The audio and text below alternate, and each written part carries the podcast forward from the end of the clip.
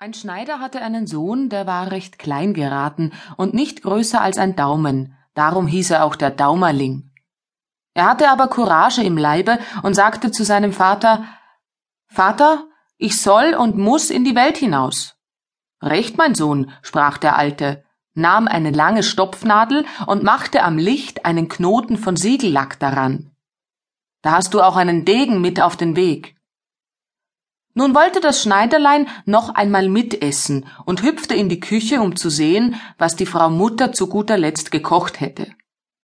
Es war aber eben angerichtet und die Schüssel stand auf dem Herd. Da sprach es Frau Mutter, was gibt's heute zu essen?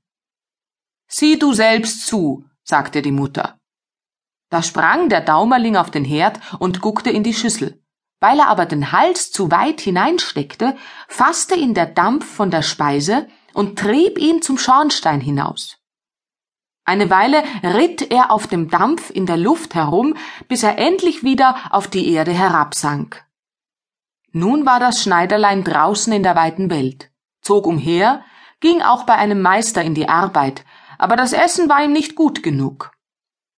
Frau Meisterin, wenn sie uns kein besser Essen gibt, sagte Daumerling, so gehe ich fort und schreibe morgen früh mit Kreide an ihre Haustüre Kartoffel zu viel, Fleisch zu wenig. Adjes, Herr Kartoffelkönig.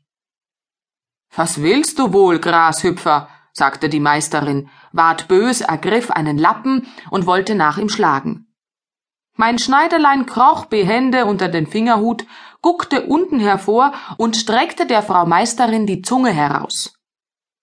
Sie hob den Fingerhut auf und wollte ihn packen, aber der kleine Daumerling hüpfte in die Lappen, und wie die Meisterin die Lappen auseinanderwarf und ihn suchte, kroch er in den Tischritz.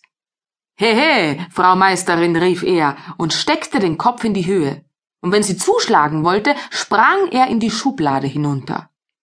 Endlich aber erwischte sie ihn doch und jagte ihn zum Haus hinaus. Das Schneiderlein wanderte und kam in einen großen Wald. Da begegnete ihm ein Haufen Räuber. Die hatten vor, des Königs Schatz zu bestehlen.